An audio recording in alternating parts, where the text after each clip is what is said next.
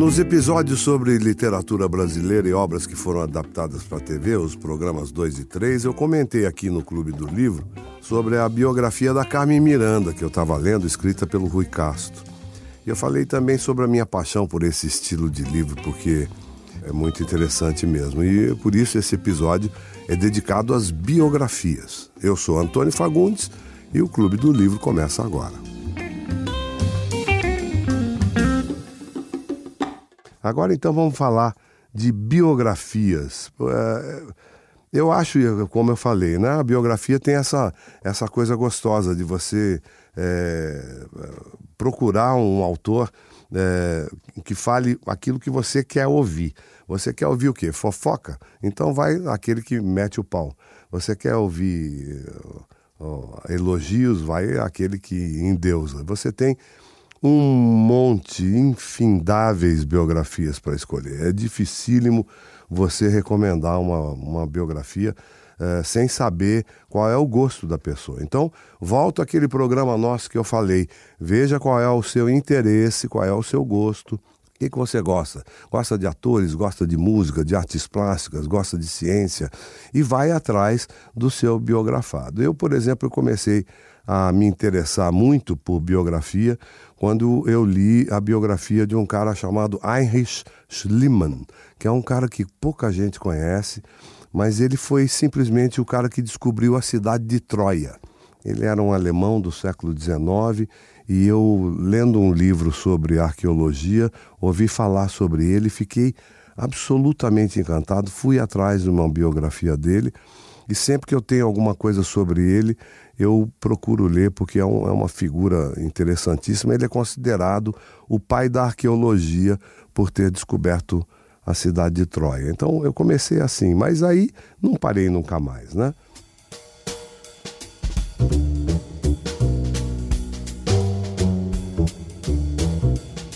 Para não ficar sem nenhuma recomendação aqui, eu queria sugerir um que está quentinho, quentinho, quentinho, acabou de sair, está fervendo na mão da gente, que é a biografia, a autobiografia de maravilhosa Fernanda Montenegro. Por favor, leiam, eu já li, é maravilhoso, é extraordinário, é emocionante. E a gente ainda tem uma vantagem, Fernanda está aí fazendo cinema, fazendo televisão, fazendo teatro ainda. A gente sabe do que ela está falando, ela fala de pessoas que a gente conhece e as pessoas que a gente não conhece fica conhecendo através do comentário sempre lúcido e apaixonado da Fernanda. Essa é uma biografia interessante para você começar com um personagem que você conhece. Outra pessoa que você conhece muito e que tem uma biografia também deliciosa é o Jô Soares.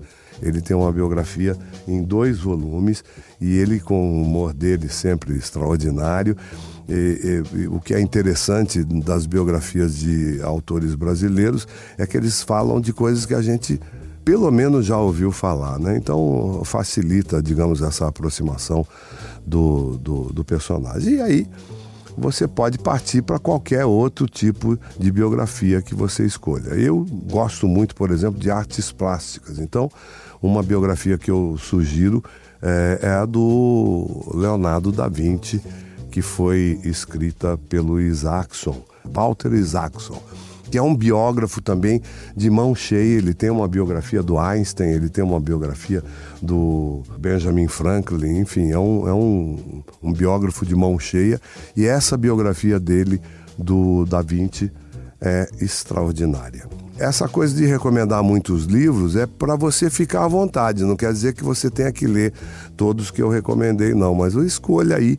E se por um acaso eu te dei alguma dica é, que foi útil para você, siga o seu caminho. Boa leitura. Como eu disse, de vez em quando, eu. De vez em quando, não, de vez em sempre eu leio coisas relacionadas à minha profissão. Né? Então, o relacionado à minha profissão dessa semana está sendo uma biografia do João Caetano. A gente ouve falar, tem o teatro lá, o Teatro João Caetano, é, mas ninguém sabe quem foi o João Caetano. Né? Eu estou lendo uma biografia escrita pelo Décio de Almeida Prado, que é um grande crítico de teatro é, paulista já falecido, mas que deixou essa biografia quase completa do João Caetano, estou adorando, né? E eu acabei de ler um livro do Philip Roth, que é um autor americano, um eterno candidato ao prêmio Nobel. Uh, não ganhou, mas levou todos os outros prêmios de literatura nos Estados Unidos. Esse livro, por uma coincidência, é mais uma distopia, chama Complô na América. É, é curioso como os americanos, que têm uh, até hoje para nós as instituições mais, mais firmes, mais fortes da, da democracia ocidental, se preocupam com isso, né? Esse não é o, o primeiro romancista a escrever distopias nos Estados Unidos. Né? O Philip Roth escreveu essa, que é uma meio distopia, porque ele depois faz um, um final mais ou menos feliz. Mas você vê um Jack London, por exemplo, que escreveu Tacão de Ferro, também é os Estados Unidos sob um sistema fascista. Você vê o Sinclair Lewis, que escreveu aquele Isso Não Vai Acontecer Aqui. São autores sempre preocupados com o que pode acontecer com as instituições democráticas no mau sentido. Então, não sei você, mas eu tô gripado. Faz uma semana que eu tô combatendo a gripe. Então, se tá meio fanho, desculpa, viu? Mas queria falar aqui com a Lúcia Pioner, que mandou uma mensagem muito carinhosa para nós. Ela disse que não achei que conseguiria ler um livro em uma semana, mas li em dois dias. Adorei o Tribunal da Quinta-feira do Michel Laube. Eu falei Laube, mas não é, é Laube que pronuncia, viu? Que bom que você leu, viu? Dá para ler sim, dá para ler em dois dias, dá para ler. E não se preocupe com a velocidade, não. O que importa é você ter gostado do livro, né? A Maria Luísa pergunta: qual biografia do Marlon Brando que o Antônio Fagundes recomenda? As biografias são interessantes por causa disso, porque você tem diversas possibilidades. Você tem os que são a favor, você tem os que são contra, você tem o, a própria personalidade se autobiografando. Então, você tem aí um universo enorme para escolher. Eu recomendo para quem não conheceu ainda nada do Marlon Brando que leia a autobiografia dele, porque aí, digamos que é uma coisa no meio do caminho, né? A Andressa escreveu: Por favor, comente sobre Elizabeth Bishop, a leitura do Alberto, meu personagem na novela, e se eu poderia dar outras dicas de livros de poetas que tratam de questões cotidianas. A poesia é um outro capítulo, nós vamos chegar lá. Ainda tem muitos gêneros para a gente analisar. A poesia, com certeza, é um deles. E a Luciana Viveiros, que mandou: Li Dois Irmãos após assistir a minissérie, gostei bastante quando Vi que ia passar se eu fechar os olhos agora, tratei de ler o livro antes.